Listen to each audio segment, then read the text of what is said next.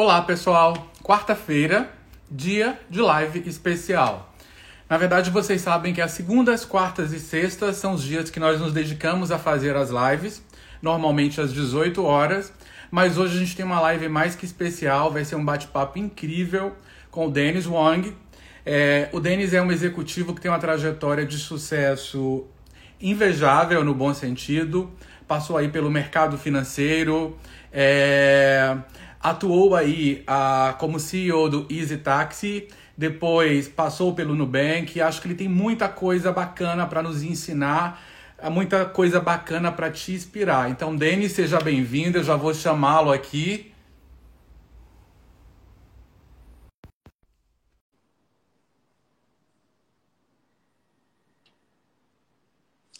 Denis está entrando.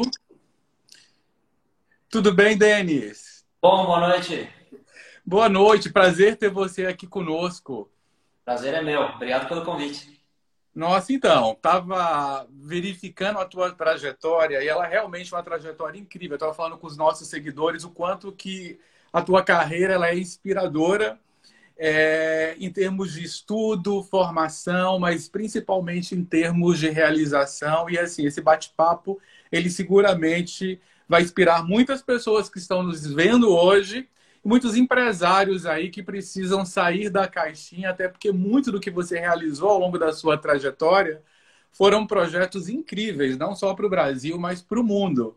Então, queria muito te agradecer a tua presença, a tua generosidade de aí dedicar esse tempo com os nossos seguidores. E queria que você começasse se apresentando.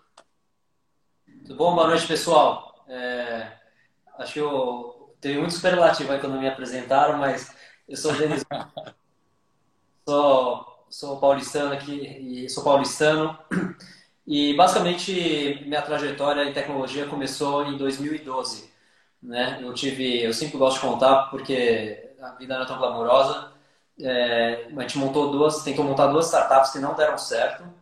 Isso em questão de seis meses a gente viu os modelos, a gente tava, teve que pivotar e foi nessa de não dar certo que eu acabei conhecendo o Thales e acabei entrando no, na, na, rodada no Series A dele, né? Fui um dos primeiros funcionários da, da EasyTaxi e ajudei a, a tocar o negócio como, como CEO até a venda da empresa em 2017.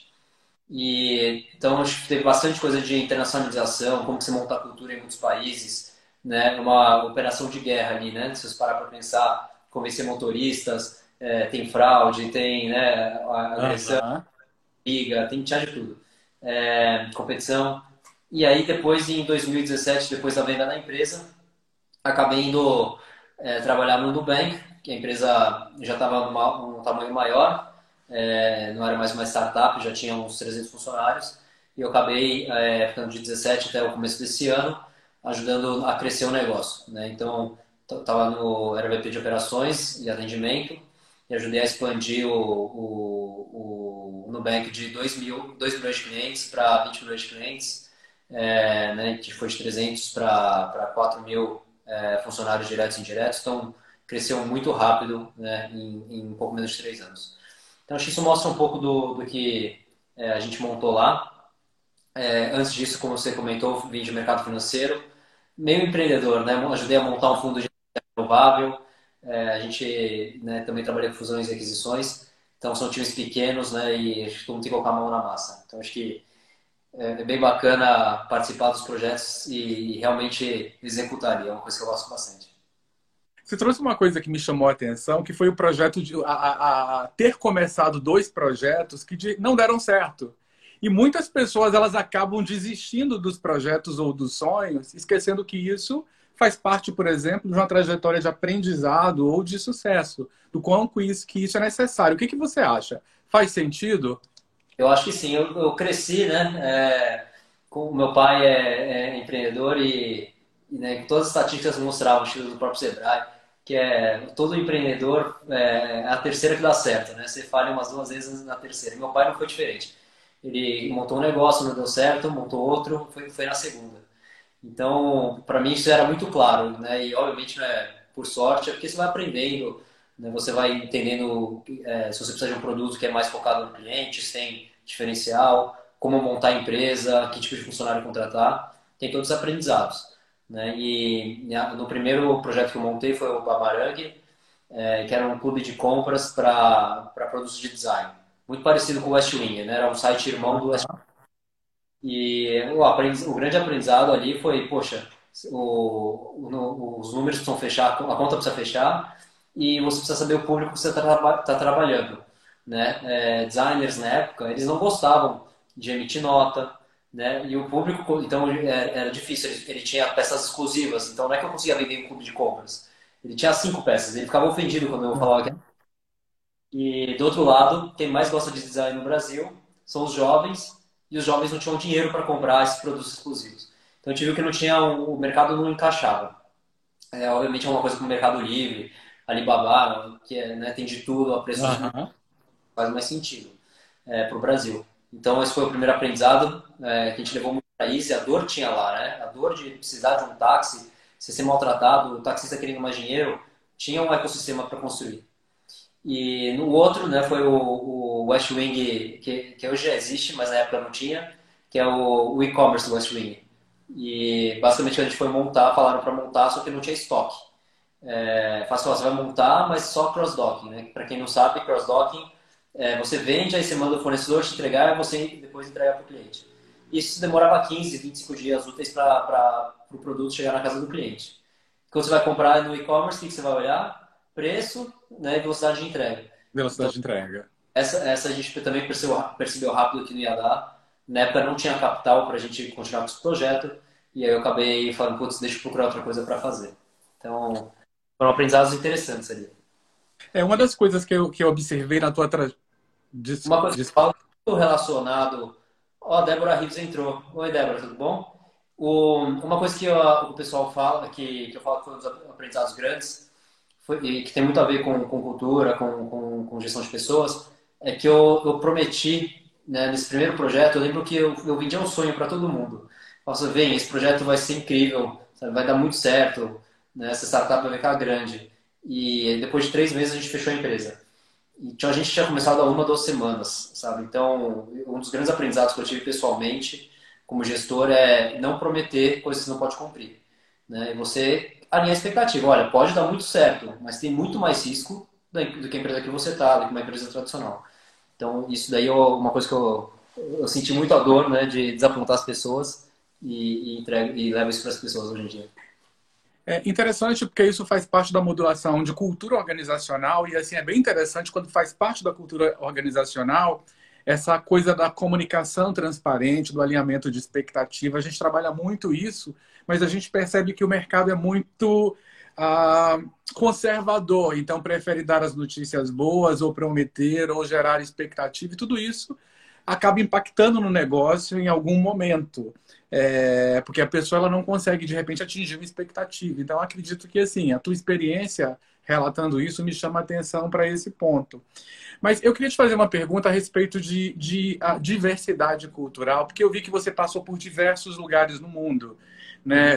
Você trabalhou na, na Ásia, trabalhou na Holanda.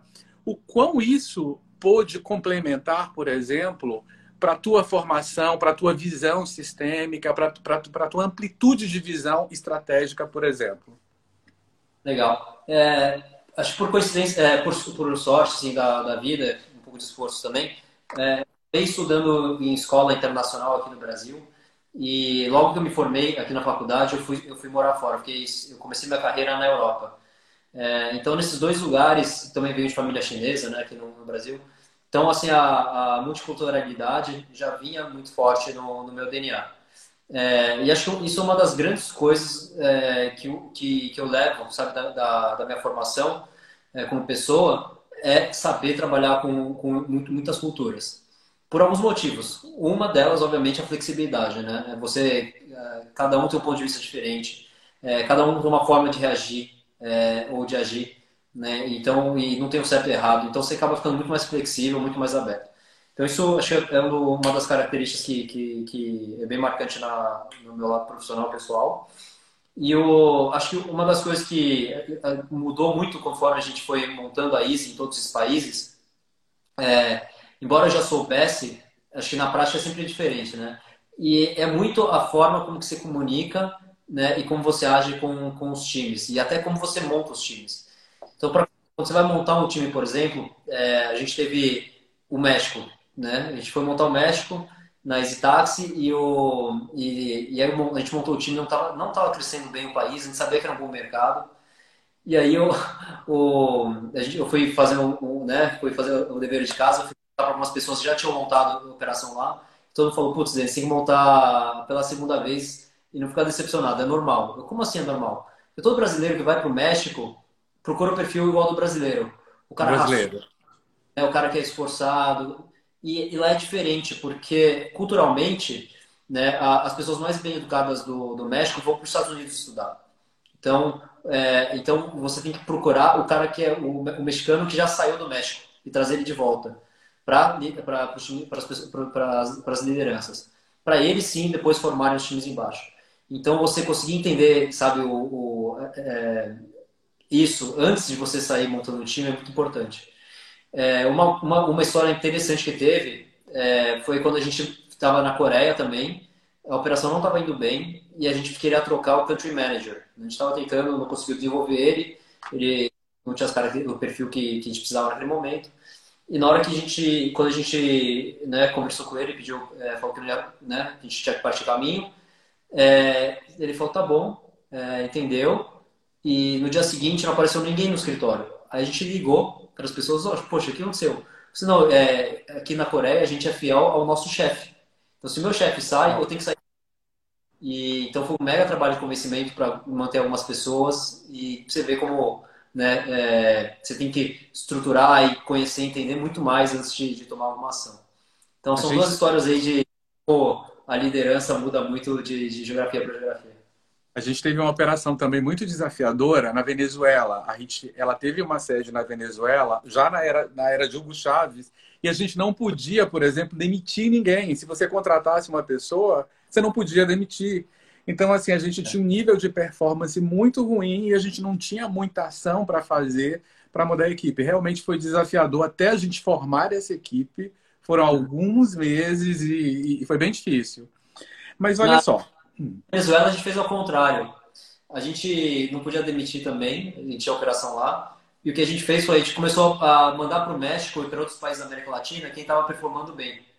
Então todo mundo trabalhava muito. Consegui sair da Venezuela. Tá. Então, o, o Easy Taxi, que foi assim, a, um case de sucesso mundial, né? Começou no Brasil, eu não sabia. Eu estava assistindo uma reportagem sua da Bloomberg em Hong Kong. Eu lembro que a, a base era Hong Kong e você estava em Singapura. E se tornou um projeto campeão mundial, né? O, o, a principal empresa naquele momento do segmento. Conta um pouquinho desse projeto, da, da tua atuação, do que, que você fez que de repente você se orgulha. Eu acho que o mais importante foi realmente foi era muito legal, né? A gente recebia muita mensagem de, de amigos falando: caramba, Denis, estou aqui no país tal é, e eu vi o adesivo da Easy Taxi, eu pedi, funciona, não acredito. E a gente está em quatro continentes, mais de 30 países, né? 33 países. Então acho que eu tinha dois sonhos quando era pequeno, talvez era meio megalomaníaco. Um era montar uma cidade e a outra era montar uma marca global. Então acho que isso é muito legal, de você ter uma marca reconhecida mundialmente é muito bacana. É, então isso foi acho, a, a, coisa que mais marca. A segunda foi muito a, embora a gente tivesse, a gente cresceu para 33 países em torno de 24 meses. Como a gente conseguiu formar uma cultura muito forte sabe? De, um, de mesmo as pessoas são tão longe, uma ajudar a outra, é, e a gente também, ao mesmo tempo, dá muita independência para as operações locais, né? Que é, o, o pessoal tende a ir muito para um lado e travar muita operação, ficar muito definido pela matriz, ou muito largado. A gente achou um meio termo lá. Então foi muito legal de ver é, pessoas do mundo inteiro com a mesma energia, sabe, com, com alinhado com, com o propósito de mudar a mobilidade urbana, é, super engajado. Isso foi muito legal de ver. Pensando em termos de cultura, tinha algum DNA específico para o Easy Taxi? Tipo, olha, para ser membro tem que ter esse, esse, esse perfil, ou comportamento, ou soft skill? Acho que tinha, tinha algumas coisas que a gente precisava muito. O que mais diferia, né? Acho que, obviamente, você precisa de pessoas é, muito inteligentes, é, isso daí. né, pessoas muito, a gente olhava pessoas muito inteligentes, é, obviamente pessoas muito legais, porque você está numa dessas, são seus sócios, né, são as pessoas que vão estar ali mais, mais tempo com você do que né, a sua família. E mais uma coisa que a gente olhava muito era se a pessoa tinha muito foco no, no tanto no cliente quanto no, no, no motorista. Tá? E o que, que é esse foco? No final do dia, assim, o cara quando ele vê, né, ele consegue entender que não é só o cliente que precisa servir, mas também o taxista, também o motorista, uma parte muito importante da, da equação. É, e a outra era se a pessoa tinha muita garra e realmente gostava de trabalhar com esse público. Não é fácil trabalhar com, com motorista de aplicativo. Motorista. Os primeiros três meses meus na Easy eram dentro do, ponto, do posto de gasolina, cadastrando o motorista, convencendo os primeiros. É, então, é, eu até falo que, eu dou exemplo que uma da, na, quando eu estava crescendo, eu tinha que entrevistar as pessoas, eu ia guiando entrevista e indo de país em país, fazendo várias entrevistas por país. E a forma como eu fazia, eu entrevistava o candidato dentro do táxi e chegava no posto de gasolina eu pedia para ele conversar com alguns taxistas para me explicar como funcionava o mercado. Por quê? Porque eu queria ver como ele agia como motorista, se ele se importava, se ele tinha energia. Tá? Então acho que isso daí era uma coisa muito forte no nosso DNA. Então tinha uma camaradagem muito grande e o pessoal muito apaixonado em mobilidade, fala, cara, a gente vai ganhar, a gente vai resolver essa dor tão grande que começou com o táxi, né? É, se você na época se perguntava, todo mundo já tinha tido algum problema com táxi. E depois com, com o motorista particular. Excelente. Beth Zafir também, olha, tá aí prestigiando a gente. Bem-vinda, Beth. É, algum, algo desafiador, por exemplo, nessa rotina? Vou te dar um exemplo. Por exemplo, Uber é uma questão. É, eu tive, por exemplo, uma vez eu peguei um táxi do Galeão até um cliente, estava correndo atrasado, e o cara não fechou a corrida. E aí a corrida ficou rodando. No final do dia me chega 500 reais, 600 reais de conta. Ou hoje o cara desliga o GPS e aí o, o GPS vai fazendo trajetos alternativos, você contrata uma coisa e de repente chega outra coisa. Vocês passaram por esse tipo de situação ou algo semelhante? Muito, acho que muito. A gente teve a sorte na Easy, a gente fazia em torno de 8 milhões de corridas mês. É, então, né, gente, o, o, faturamento, o GMV, quanto que transacionava pelo aplicativo, é, era em torno de um milhão de reais ano. E mesmo assim, e mesmo assim a gente teve a sorte de não morrer ninguém de um carro. Mas poderia acontecer, um assaltante, um assaltante. Te deu essa sorte. E, mas tinha muito briga de passageiro com motorista, né? A pessoa entra, é, é, alguém entra embriagado e aí briga, né? Aí o cara tem essa sacanagem também da, da do, do, valor. Tinha de tudo. E acho que o mais importante que a gente tinha que fazer era alguns filtros. Primeiro, você que, do mesmo jeito que você escolhe um funcionário que vai trabalhar para você, você tem que escolher muito bem o motorista que vai trabalhar para você. Né? Então, a gente tinha uma triagem que era, obviamente, parte da documentação, mas a gente treinava muito motorista. É, então, isso é um filtro de entrada, né? Porque até você perceber que se, se entra alguém sacana, até você perceber, ele já sacaneou algumas pessoas. Então, tinha que filtrar muito bem. O segundo era usar muita tecnologia, muito dado, para a gente entender quais eram os motoristas é, que não estavam fazendo o que deveriam. Então a gente sabia o de para, né? Da onde a pessoa começava com para. E a gente já tinha autorização. Né? Então fala, ó, essa corrida deveria ser uns 5 km. E aí a gente ia marcando, né? O sistema marcava se o cara andou mais, se foi mais do que 20% do, do. Se o cara andou 6 km, tudo bem. Se foi 7, opa, bandeira amarela ali, alguma coisa acontecendo.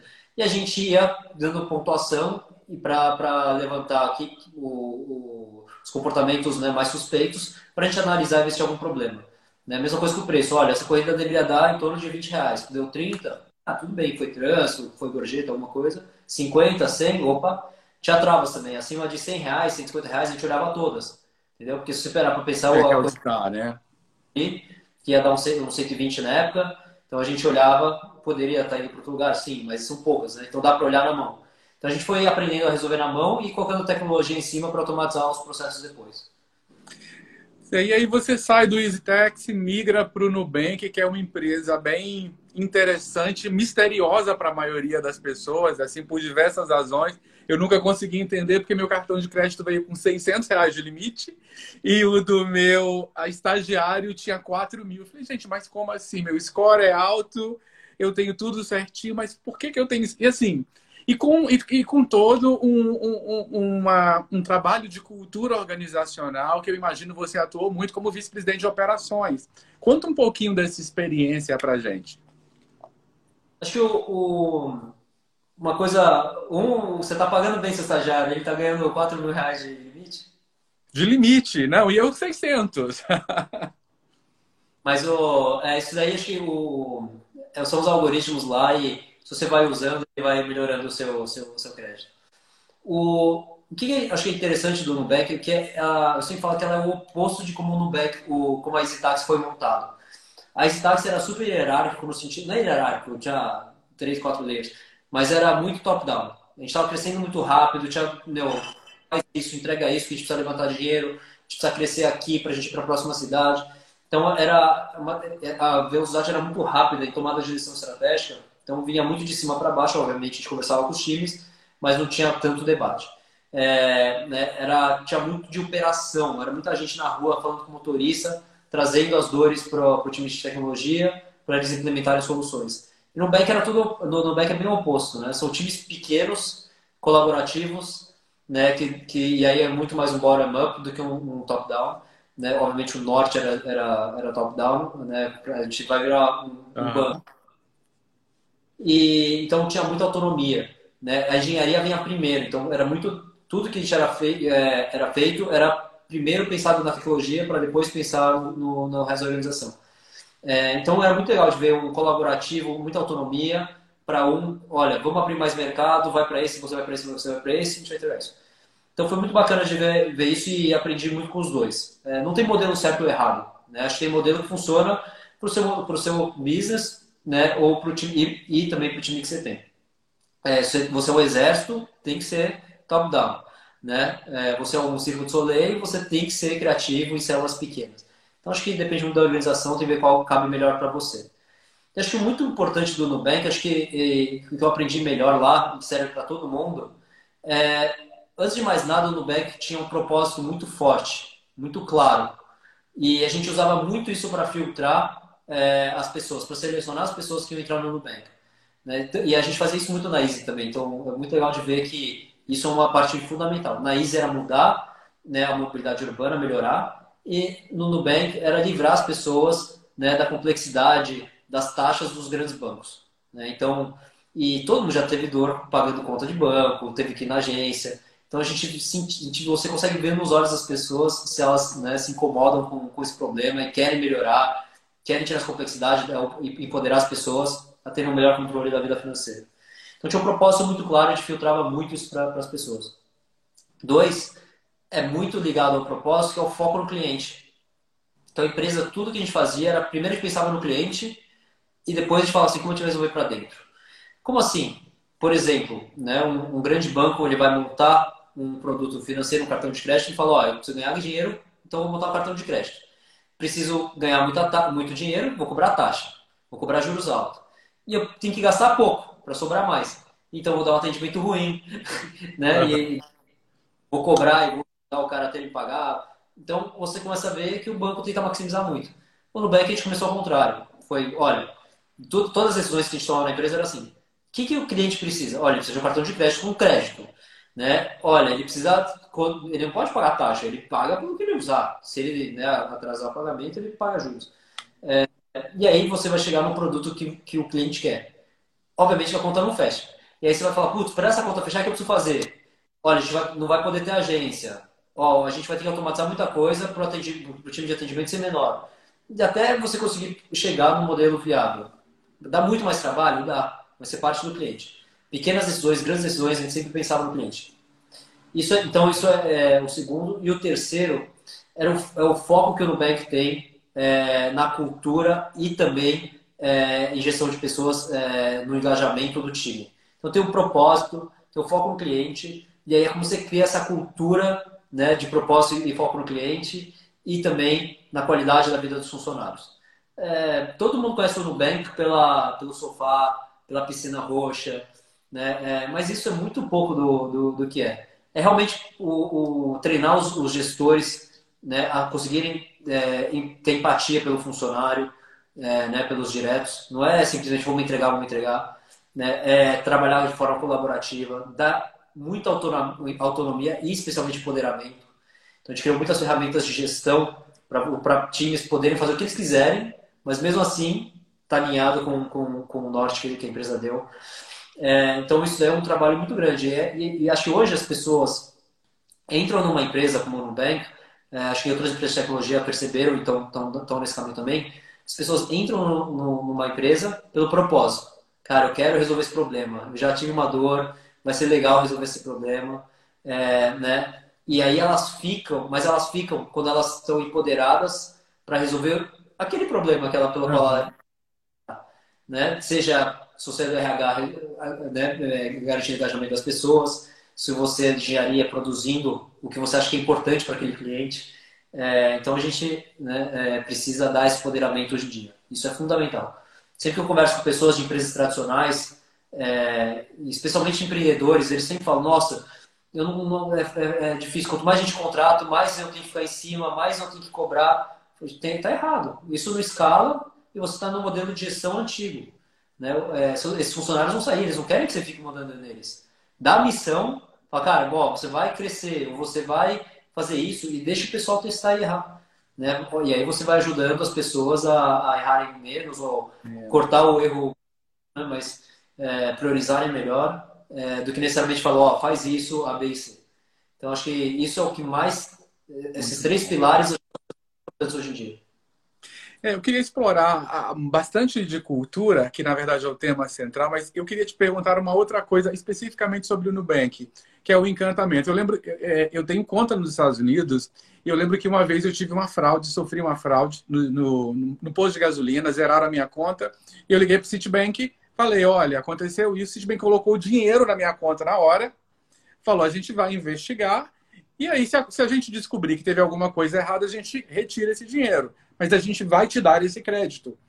E com o Nubank acontece muito, muito isso também. Então, assim, aconteceu recentemente uma fraude no cartão, eu liguei, cancelou-se, deu-se o crédito, restituiu-se o limite. Isso não é muito comum no Brasil.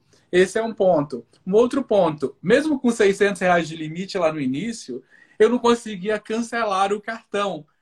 Eu falava, poxa, vou cancelar por conta do encanto. Então, assim, algo foi feito nessa estrutura que de alguma forma encanta as pessoas ou encantou as pessoas e que segura esse cliente. O que, que é isso? Olha, a Sandra, que é superintendente do Cicobi, está aqui com a gente também. Cicobi do, do, do Espírito Santo. Bem-vinda, Sandra. Conta um pouquinho para gente. Olha, acho que o, é, é, o foco no cliente, né? Acho que isso é, é muito importante. O, quando a gente, a gente né, por exemplo, até uma, e para conseguir esse foco no cliente, a gente faz algumas coisas. Por exemplo, o time de atendimento é, do Nubank, ele senta junto com o time de engenharia e produto. Entendeu? É, o time de ouvidoria do Nubank, ele não está lá para passar na nota do Banco Central. Ele está lá para. A, a, maior missão da ouvidoria é melhor, melhorar os processos de atendimento e de operação para garantir que tenha menos reclamações que caiam na ouvidoria. Entendeu? Para melhorar a experiência do cliente. É bem diferente, né? E um é reativo, outro é proativo. Então, acho que tem, a gente criou uma estrutura organizacional em que tudo é realmente é, desenhado para atender o cliente. Então, e aí a, e, e a única, e você, né, não adianta você trazer as pessoas que que querem fazer a diferença, que querem é, ter o, o, o, sentem as dores do cliente, querem resolver o problema, encantar. Se você não consegue ter os processos bem desenhados, é a estrutura organizacional, né, que permita que as pessoas consigam resolver isso. É, então, por exemplo, o, e, e aí acho que aqui, né, é, quando você entra no atendimento, que é pelo qual as pessoas conhecem o encantamento do Nubank, alguns dos pilares lá são, né, tem alguns, mas um é obviamente resolver a dor do cliente é, na hora. É, uma das métricas que a gente olha muito em atendimento, é, cara, é se você está resolvendo pela pessoa que atendeu.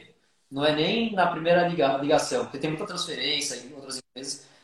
O cara que atendeu resolveu? E a gente usa muita tecnologia para colocar o cara certo para o cliente certo. Para que, que, a gente já tenha uma boa ideia do 80% das pessoas que ligam, a gente já sabe pelo, por, o motivo pelo qual ele está ligando. É, por, por vários dados que a gente usa. Então a gente olha isso para aí a pessoa sempre liga e fala, nossa, o cara sabe tudo. Não, mas que a gente usa a tecnologia para encaminhar para a pessoa certa. Então, resolver rápido. Dois, ter empatia. Né? É, aquela é uma, a, a, uh, tem 200 ligações por dia lá que um atendente atende, mas para aquela outra pessoa é um momento único que ela está muito brava com alguma coisa, alguma coisa não deu certo, ela está com uma dúvida, e você pode mudar o dia daquela pessoa, né? Você, você dá uma surpresa para ela, só de tratar ela bem, ela fala, nossa, nem é um banco. É, eu lembro muito que quando a gente lançou o programa de rewards, é, né, a gente tinha lá um mês gratuito e aí todo mundo ligava puto depois de um, 31 dias. Poxa, vocês estão me cobrando? Não, olha, tava lá quando você colocou que, não, que, era, que era teste de um mês e depois era cobrado automaticamente, mas cancelado lá. E, e aí o, o cliente normalmente já vinha, né? É, mas você precisa me devolver o dinheiro. Não, já está na sua conta o dinheiro do, dessa cooperação. Como assim? Você não vai brigar? Vai me enrolar? Não. É, é certo, né? Esse dinheiro é seu. Você não quer o serviço? É, então, assim, acho que você né, fazer o fluxo, os processos, é, né, não querer sacanear o cliente, pegar uma mensalidade dele, que ele não, de alguma coisa que ele não quer, faz toda a diferença. É, e aí, obviamente, tem muito da que a gente fala, depois que você atendeu o cliente, você conseguiu resolver o problema dele, aí sim vem encantamento, entendeu? É, não adianta você querer encantar alguém e não entregar o, o, o básico. E aí sim, as pessoas têm muita liberdade lá, é, né? A gente não fica olhando a produtividade na vírgula, obviamente a gente olha, controla, é, mas as pessoas têm liberdade de parar o atendimento é, e ir lá conversar com o engenheiro falar que tem um problema. Eles podem ir lá e escrever uma cartinha à mão, comprar alguma coisa para o cliente. Eles podem parar e conhecer ouvidoria, conhecer compliance e conhecer alguma coisa da empresa que vai ajudar a fazer o trabalho dele melhor. Então você, né? Então as pessoas normalmente falam assim, pô, mas o atendimento precisa controlar na vírgula não dá para confiar neles. Mas como assim não dá para confiar? Você confia nele para falar com o seu cliente, que é a pessoa mais importante, né? E você não vai confiar nele de, né, de que, que, ele gosta do que ele faz, de ter né, a, produtividade. É, também é importante, a gente explica por que a produtividade é importante para ser mais barato o produto. Então, eu acho que confiar muito nesse time, dar espaço para eles, autonomia, mostrar que a diferença que a experiência do, do cliente pode, que ele pode ter pelo atendimento bom, é, e aí dá, dá espaço para as pessoas. Se você tem pessoas que são apaixonadas pela empresa, pelo propósito, elas vão atender bem o cliente, com certeza. É só você não pegar um chicote né, é, e ficar cobrando só a produtividade deles. Só produtividade, perfeito. E aí vem minha pergunta. Assim, a cultura está muito relacionada à forma de pensar, sentir e agir de um determinado grupo e toda empresa tem a sua cultura, né? a sua forma de pensar, sentir e agir. Como que a gente pode trabalhar, Denis, a cultura ah, numa empresa 4.0 nesse momento? Ah, vamos pensar o seguinte: você está assumindo o negócio agora, quais seriam esses primeiros passos? Acho que o primeiro passo, é, eu sempre falo isso e é, é, é super delicado, que a cultura começa por exemplo. Né? Então, como que é a cultura de uma família, de um país? É um exemplo, né? Na sua família é seu pai, no, a cultura do país é o, né, o presidente quando ele vai fazer a oratória dele, né, os valores que ele passa. Então, é muito importante que é, a, o, o, fundador ou o gestor principal da empresa tenha muito claro quais são os valores, os princípios né, e a cultura que ele quer formar naquela empresa. E depois ele tem que convencer a gestão, é, os diretos dele, de que aquilo é a forma com que vai ser trabalhado. Foco no cliente. Tem, cara, tem empresa que está tentando se, se digitalizar e fala que a primeira coisa na digitalização é focar no cliente, né? E não no, no produto. Pensa no grande banco, empresas maiores. É, como a, a estrutura é organizada? Por produto. Né? Não é pelo cliente. Então, você quer um produto, eu digo no, no, em um banco grande, quero, quero, tô falando da agência, ah, tô com uma dúvida do cartão, deixa eu te transferir. Poxa, não precisa me transferir, resolve meu problema. Isso. É, parece que é outra empresa, né? O, eu queria transferir, eu lembro, um investimento de uma conta para outra, não, não podia, porque ah, o, meu, o meu resultado é diferente do resultado daquela área que você quer mandar o dinheiro. Falei, Poxa, mas eu sou o cliente, eu, você deve pensar que é melhor para mim, não para você. Então, acho que tem, tem muito esse foco de cliente. Mas tem, se você pegar alguém de um banco tradicional, ele não vai ter esse, essa pegada. E aí o gestor tem que tentar convencer os diretos dele de que é importante focar no cliente e todo mundo tem que focar no cliente. Normalmente, muitas pessoas, 80%, 60% do time, compra a ideia, né, se o gestor, obviamente, vende isso bem, só que vai ter gente que não vai comprar a ideia e vai falar, eu não acredito nisso. E aí não tem jeito, você precisa trocar a pessoa, entendeu? Se você quer fazer uma transformação é, de, cultural, né? É, então, obviamente, se, se é uma pessoa que tem menos é, relação, com isso você pode esperar um pouco, você pode mudar o time aos poucos, mas tem que mudar. Acho que o melhor case é o da Microsoft. Né? A Microsoft estava indo super mal. Em cinco anos, ele, ele começou com 14 funcionários diretos. No, no final dos cinco anos, não tinha mais nenhum desses 14 trabalhando para ele. Então, ele deu uma oxigenada. Por quê? Porque lá era, era cada linha de negócios tinha seu PNL, né? só que não trabalhava de forma colaborativa, eles brigavam entre eles por orçamento. E o Satya foi trocando para as pessoas entenderem que eles tinham que trabalhar de uma forma mais integrada. Então, acho que isso mostra, com, e também com bem mais ambição do que eles estavam naquela. Os gestores já estavam muito. Então, acho que isso é o principal. O gestor tem uma, um foco muito. Uma, uma clareza muito do que ele quer, de princípios, valores, de cultura. postura, né? Convencer esse primeiro layer, porque esse layer é quem vai passar, passar para baixo.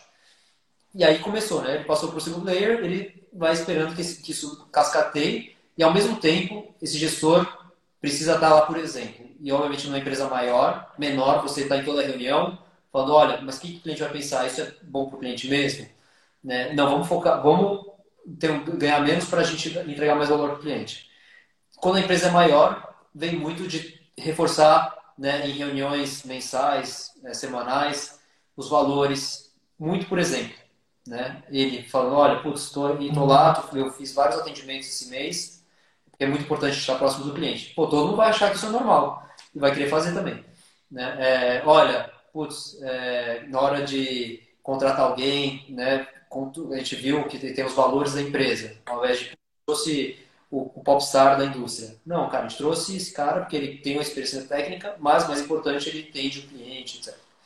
Então vem muito de o gestor ficar contando história, né, exemplos de, de que transmitem esses valores. E obviamente que depois você consegue fazer isso virar um manual, virar treinamento, etc. Mas a, a verdade é, começa de cima para baixo. E se você tiver que colocar no manual no começo, é porque os gestores não estão usando no dia a dia, né? Isso deveria estar, tá, tá na cabeça de todo mundo. Aqui a gente tem, por exemplo, a gente usa inteligência artificial para diversas coisas. Recrutamento e seleção é uma coisa que quando a gente vai traçar o perfil, o cliente pediu uma vaga para consultoria ele faz esse perfil, a gente joga e o candidato ele responde o questionário de cultura para saber se dá fit na empresa. Além do assessment comportamental, ele responde esse questionário de cultura. É, e você falou uma coisa bastante interessante, que é a decisão de demitir mesmo. Porque às vezes você contrata uma pessoa maravilhosa, com o perfil que você quer, mas você tem alguém dentro do time que acaba de alguma forma impactando no teu resultado, impactando na motivação, ah, jogando essa pessoa para baixo e você acaba perdendo. Você acerta num processo, mas você acaba ah, errando em outro. É, o que, que você acha hoje essencial, pensando em empresa 4.0, de comportamentos? Quais são os comportamentos que uma empresa moderna, uma empresa engajada, uma empresa tecnológica e alinhada com as melhores práticas mundiais, ela busca numa pessoa? Quando ele está olhando para cima, eu já sei que eu consegui, estou conseguindo tirar insight. É assim, gente. Coach, coach é assim. Estou organizando os pensamentos aqui que eu falo bastante. Isso. Mas acho que a principal hoje em dia é, é, é a, gente chama de, a gente chama de growth mindset em inglês, que é aquela, aquele, aquela sede insaciável de aprendizado.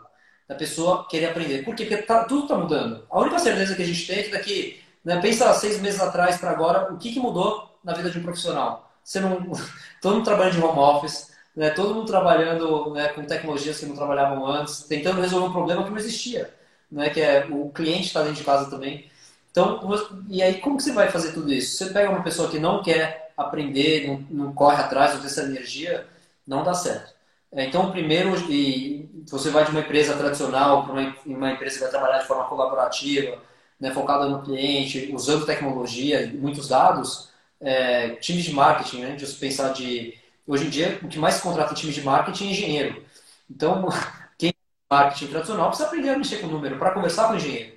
Então tem tudo isso que está mudando. Então primeiro para empresas modernas é isso. A pessoa e as empresas crescem muito rápido também, né? Então você precisa aprender muito rápido para tentar acompanhar o ritmo.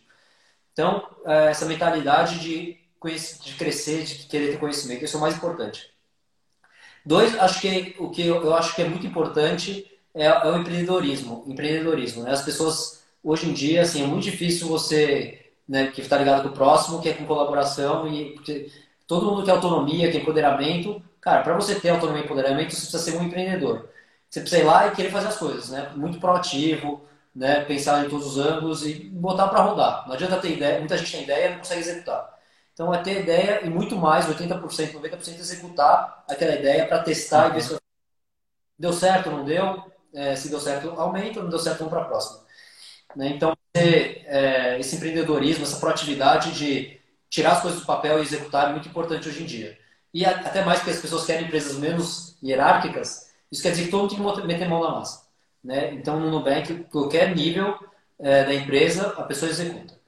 É, e acho que a, a, a, última que é muito importante, que é, que é essa, né, a, a forma de, é, o, o, trabalho colaborativo.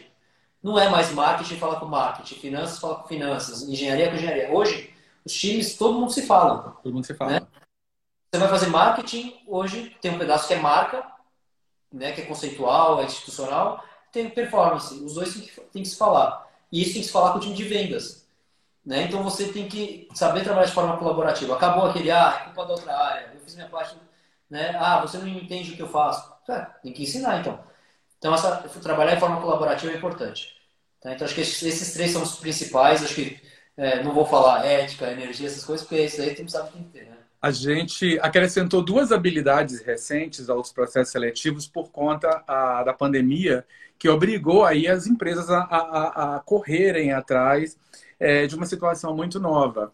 É, duas habilidades comportamentais, que é a Learning Agility, que é a agilidade de aprendizado, porque tudo é muito rápido, então essa se tornou uma habilidade que a gente está medindo hoje nos processos seletivos, e uma outra flexibilidade cognitiva, que é a capacidade da pessoa pensar fora da caixa, ver, ver uhum. soluções que são fora, fora do óbvio é interessante, né? Porque quando a gente soma isso tudo, a gente já consegue ter uma perspectiva diferente de empresa a, competitiva.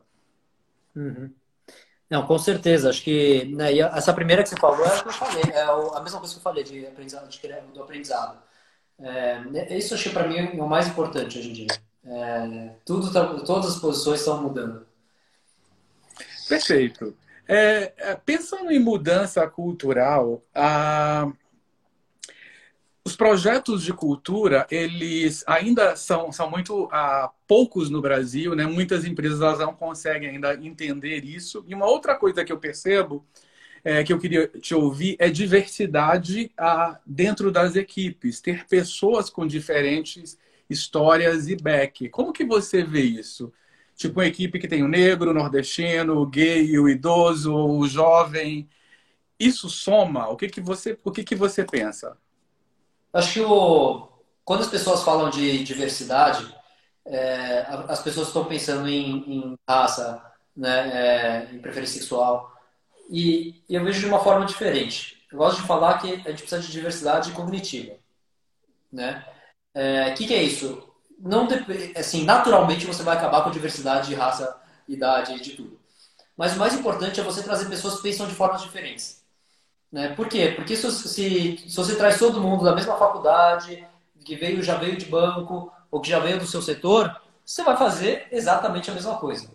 Né? Então, você trazer uma pessoa que pensa num produto de ponto de vista de marca, o outro pensa no atendimento, o outro pensa na engenharia, e essas pessoas conseguem dialogar, é, aí que está, acho que, o, o segredo de criar um bom produto ou um bom serviço para o seu cliente. É, acho que a diversidade, e a gente obviamente monitora também a diversidade, ou monitorava, né, já sei, a diversidade de, de idade, né, de sexo, né, de nacionalidade, é, de estado, to, todas as, a gente, toda parte, toda, a gente cortava de vários, vários dados uhum. e, e, por motivos diferentes. É, internacional, tinha muita gente internacional né, em time de engenharia, engenharia e produto. É, por quê? Porque eram pessoas que estavam trazendo tecnologias novas de fora, ou tinham tido experiência em empresas maiores. Era esse tipo de diversidade que a gente queria. No atendimento, é muito legal no atendimento, tinha gente de todos os estados, quase todos os estados do Brasil, no atendimento do Nubank. Né, de quase todas as idades, tinham pessoas de é, estagiários até pessoas de, acho que a mais velha, tinha 57 anos. Então, de todas as idades. O que, que isso é legal? A gente até criou um algoritmo lá que, quando liga alguém da Bahia, a gente tentava colocar alguém da Bahia para atender. Né? Mas mais importante do que ter o sotaque na hora do, do atendimento era essa pessoa, quando ela vai falar com o time de engenharia de produto, ela tem um ponto de vista diferente. Ela fala assim, não, na Bahia não é assim que funciona. As pessoas não vão no banco. Ou pera aí, a pessoa guarda dinheiro no colchão, ela não confia no banco. Olha, esse aqui, a gente tá, esse estado está ok pagar a taxa, esse estado está ok. Então você consegue, é, pô, uma, uma, alguém, algum representante de atendimento mais, mais velho, fala, nossa, é tão difícil o produto de mexer, enquanto o jovem está achando super fácil. O engenheiro tem 20, 25 anos de idade, ele acha fácil. Aí ele vai conversar com alguém que usa o produto e está atendendo pessoas, fala assim, cara, é difícil. Olha aqui, eu não enxergo o tamanho dessa letra. Então, é, essa diversidade ajuda muito também é, a desenvolver melhores produtos, melhor atendimento. Perfeito. Eu vou dar uma olhadinha nas perguntas para a gente responder, Denise. O tempo voou, tá vendo? Quando a live é interessante, isso acontece. O Matheus ele pergunta: em tempos de home office, o que muda na cultura das empresas de tecnologia? Olha, acho que na verdade, que ele acelerou, né? Acho que naturalmente as empresas de tecnologia já estavam começando a trabalhar um pouco mais é, remoto por uma necessidade de ter que abrir muitos escritórios para ou porque a operação expandiu, mas também para atrair talento. Né? Então, você já vê muitas das empresas de tecnologia com escritórios de tecnologia fora do Brasil ou no, em outro, outro, outro, é, outra região do país.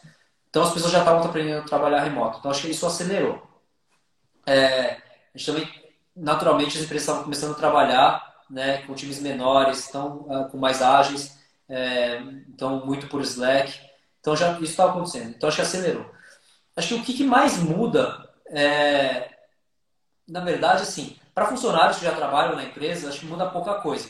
Porque ele já conhece as pessoas, ele já vai conseguir, ele sabe com quem falar, né? É, então, acho que já tem a, a, a relacionamento uma coisa que tem mudado, que tem mudado e precisa mudar bastante é a forma de onboarding.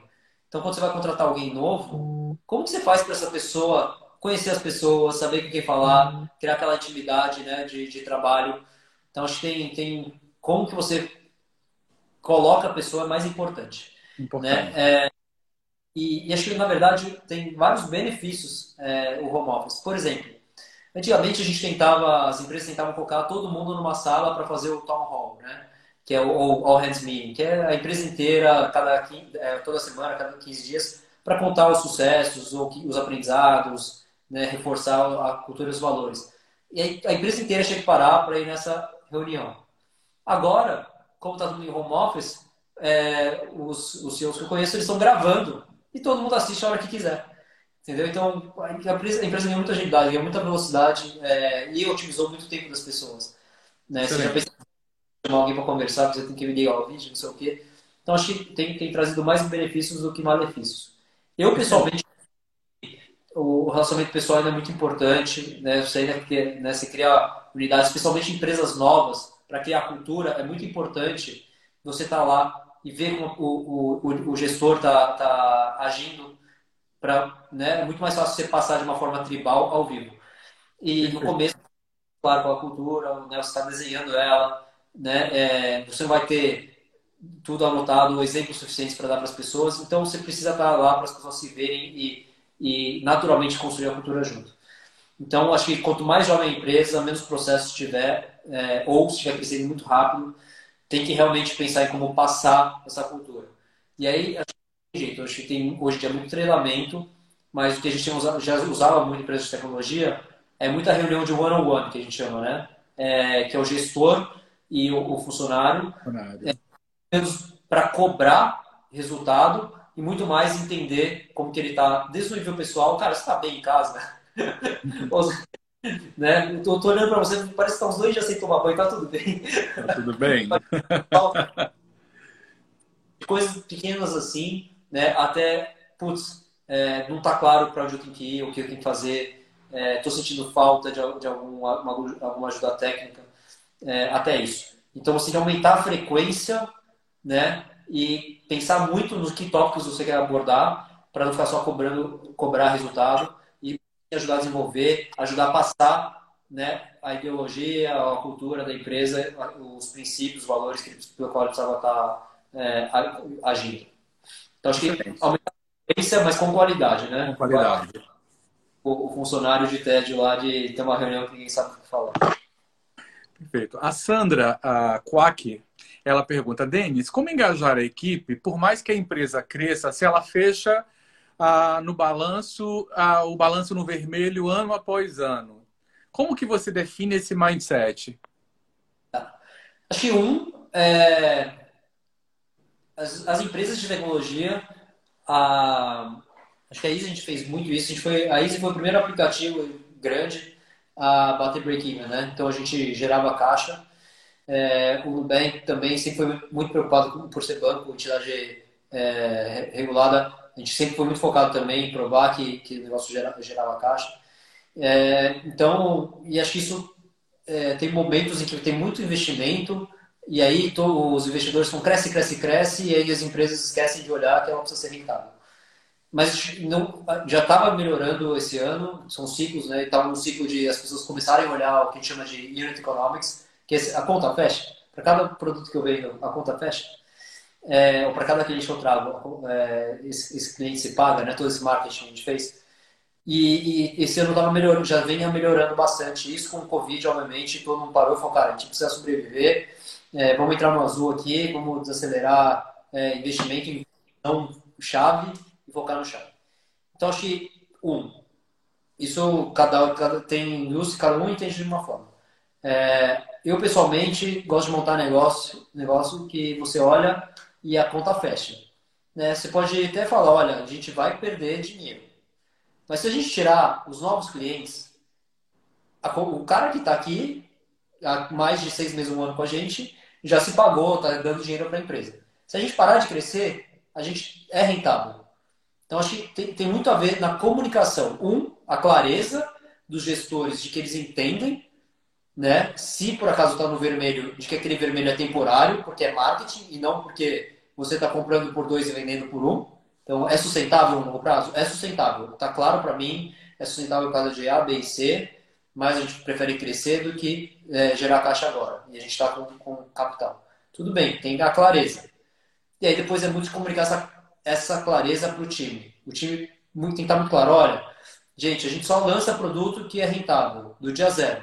Olha, na nossa indústria, a gente, tudo bem, está capitalizado, a gente quer crescer mais rápido para a gente fechar o mercado para outros players, então, está disposto a rentabilizar esse cliente em seis meses, não do dia zero. E explicar isso para todo o time. A partir do momento que você explica, um, todo mundo se acalma e fala, opa, né, esses gestores não são malucos, tem uma estratégia clara por trás. Mas dois, lembra que tem um empoderamento e autonomia, se ele sabe que, ele, que a decisão é essa, ele sabe se ele tem que ir mais rápido ou mais devagar. Né? Ele fala, pô, não, esse, esse ano vamos apertar o caixa, porque é, tá fogo com o Covid, os projetos que ele vai priorizar é o quê? Projeto de eficiência operacional, né, de melhorar a rentabilidade, de adicionar alguma receita. Época de crescimento, o que ele vai fazer? Como que produto que eu lanço para trazer mais cliente mais rápido, né? Que se pague em seis meses, não que se pague no, no mês um. Então, acho que tem é, essa clareza do gestor ele transmitir isso para baixo ajuda a acalmar, ter clareza, mas dois, para o time inteiro trabalhar da mesma forma. Da mesma forma. Gente, a gente tem um zilhão de perguntas que não vai dar para responder. Eu já queria de antemão pedir desculpas, né? Porque assim, a live é muito interessante, é... mas a gente, na medida do possível, vai dando assistência. Então, tem uma pergunta do Moio, aí de São Paulo, falando o seguinte: o home office veio para ficar ou é passageiro? Acho que você já respondeu mais ou menos essa pergunta. Eu acho que ele, eu acho que a interação humana sempre vai existir, mas acho que cada vez menos, né? Eu acho que já tem empresas como o Nubank, a XP, que já anunciaram que vão segurar até o final do ano. Provavelmente é, vão deixar mais tempo sem. Eu tenho conversado com muitos empreendedores é, de, de, startups, a maioria deles já vai estender até o final do ano e muitas vão, vão ter pelo menos um ou dois dias para trabalho remoto, né, com outros dias é, opcional ir para o escritório. E acho que é muito bom, né? Acho que tinha uma coisa que eu, na Easy tinha, no Nubank tinha, dos times de engenharia, que era o dia que era no meeting day. Era um dia que não tinha reunião. Por quê? Porque a pessoa consegue sentar e trabalhar pensar num projeto, né, não ficar sendo interrompido, o dia que ele precisar realmente tirar alguma coisa é, e ser muito produtivo. É, e acho que o, o, home office ele traz um pouco disso, né? Ele tira aquela. Você vai entrar, conversar com alguém que estiver marcado. E você consegue regular melhor sua agenda para falar, cara, eu vou falar, essa manhã é minha, preciso resolver né, algumas coisas do meu trabalho. À tarde é de reunião para pensar e discutir, debater temas da empresa. Então, acho que você, as pessoas vão, vão ser mais produtivas, além da parte de mobilidade, etc.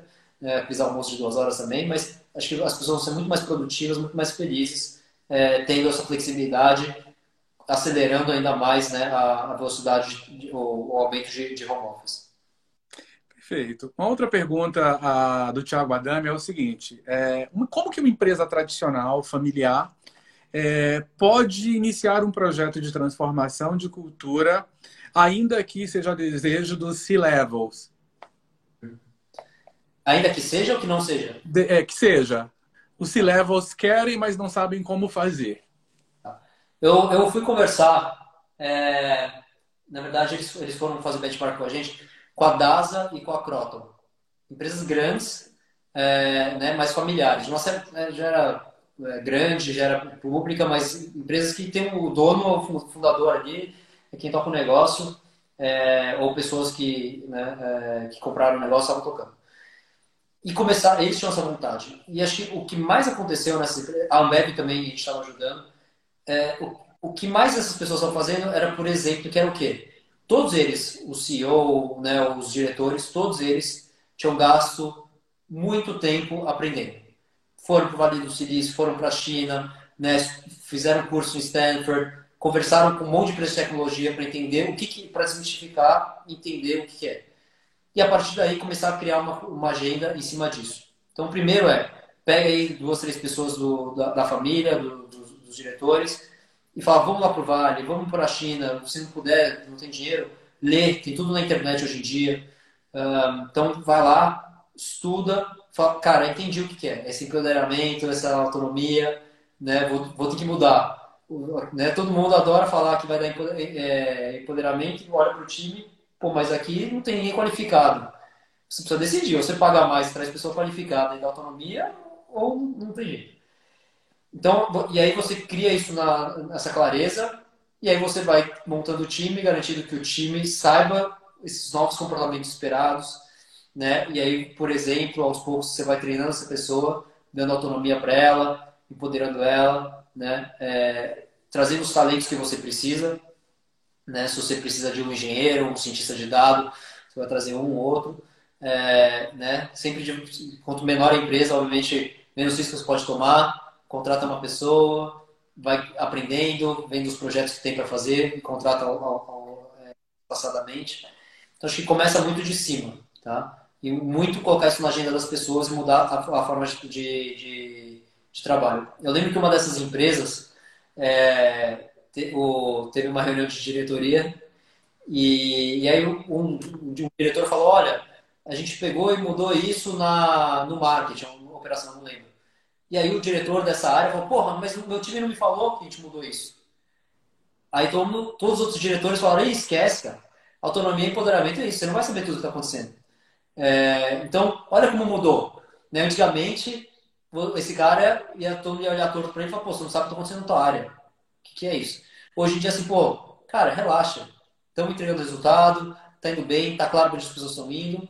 É, então, e para ter essa mudança, começa onde? É o CEO. Se o CEO tivesse nessa, o fundador tivesse nessa reunião e olhasse torto pro cara e falasse, pô, você não tem controle do que você tá fazendo, do que seu time tá fazendo, já ia ter, o cara ia ficar em cima de todo mundo, micromanagement, não ia deixar ninguém trabalhar direito. Então é realmente começar de cima e trabalhando, né, criando sua filosofia aí e, e mudando o, a forma de trabalho da empresa. E aí esses gestores vão ficando contáveis, eles vão fazendo escolha com a, com a gerência e chega na empresa inteira. Tá? Perfeito. E comunicação, muita comunicação também. Perfeito. O que acontece? A gente tem 40 segundos para a live acabar. Eu tinha zilhões de perguntas para te fazer, muito para explorar. Mas nesse momento eu quero aproveitar esse para te agradecer pelo seu tempo, pela generosidade, por partilhar conhecimento aí com seguidores, deixar todo mundo aí frustrado com um gostinho de quero mais, mas isso é bom. E você tem que prometer que você vai vir aqui no Espírito Santo fazer um trabalho. Vamos no Cicobi, Sandra, vamos aí na Zuc, o pessoal que está assistindo. Então, muito obrigado, Denis. É, temos 10 segundinhos para você se despedir. Desculpa. Por entrar um pouco mais tarde que o habitual, estava é, com meus filhos para dormir, então é importante para mim isso. E